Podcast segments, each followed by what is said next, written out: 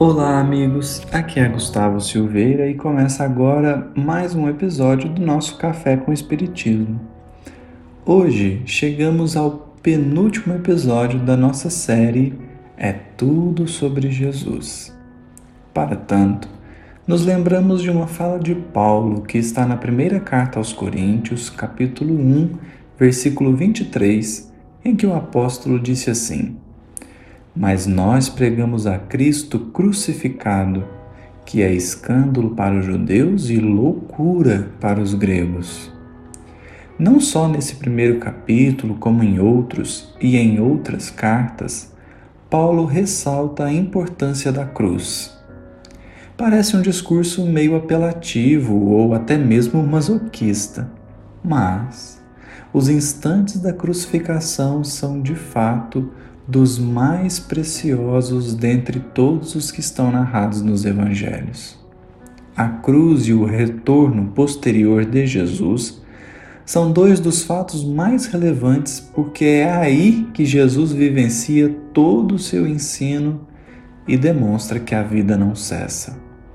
Do beijo de Judas até a apresentação de Jesus aos discípulos, veremos o Mestre exemplificar todo o seu ensino moral.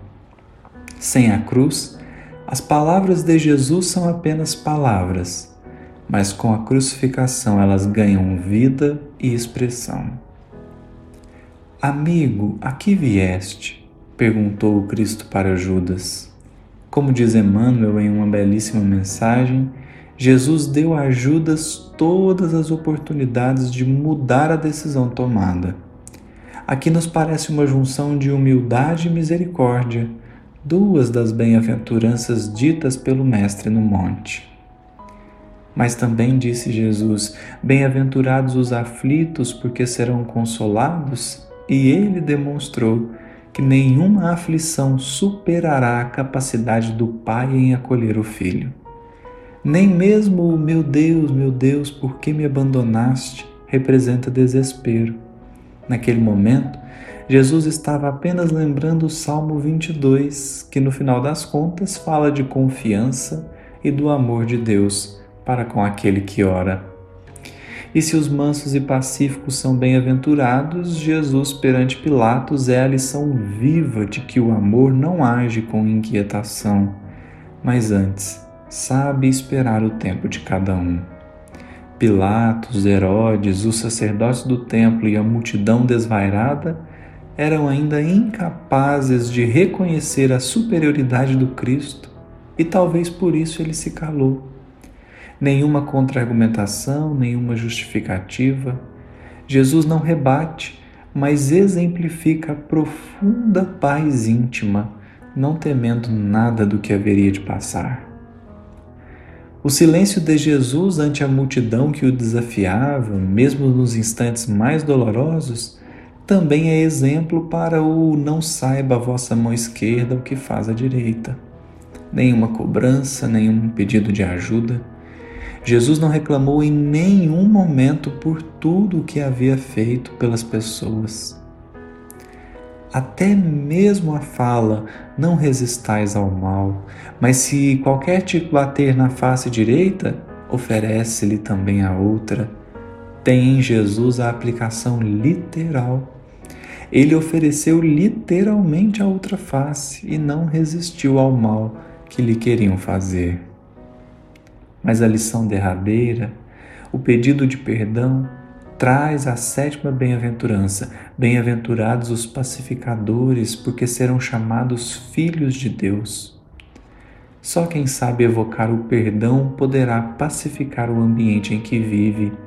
E é curioso porque depois do desencarne de Jesus, leremos Mateus narrar. E o centurião e os que com ele guardavam a Jesus, vendo o terremoto e as coisas que haviam sucedido, tiveram grande temor e disseram: Verdadeiramente, este era o Filho de Deus. Com a crucificação, somos convidados a perceber que a justiça é sempre divina e não nossa, que a maldade alheia não deve impedir a expressão de bem que desejemos ter, que a incompreensão faz parte da tarefa e que o amor sempre vale a pena, porque o amor não é amado, como dizia nosso São Francisco de Assis. O amor não é amado, o amor simplesmente ama e ama verdadeiramente sem esperar nada em troca. A cruz de Jesus significa vivência do ensino. Sem ela, poderíamos imaginar limites ao testemunho, limites à pregação. Mas, acima de tudo, Jesus demonstrou que se há confiança em Deus, não há fardo que pese mais que as forças de quem se propõe a carregá-lo. Ele tinha amor a ofertar, nós tínhamos a cruz e ele aceitou a troca.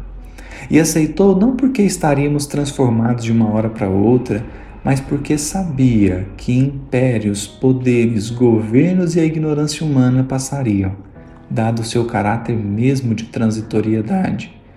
Porém, a sua doutrina permaneceria para sempre, sendo cultivada ao longo dos séculos nos corações humanos. Jesus não viria se não estivesse certo da vitória. É porque ele viveu a cruz que hoje nós temos condição de viver o Evangelho. É porque, mesmo sem precisar, ele aceitou vivenciar o testemunho da cruz, para que nas minhas cruzes possa eu também ter um modelo para copiar e os passos para seguir. Fiquem todos com Deus e até o próximo episódio do nosso Café com o Espiritismo.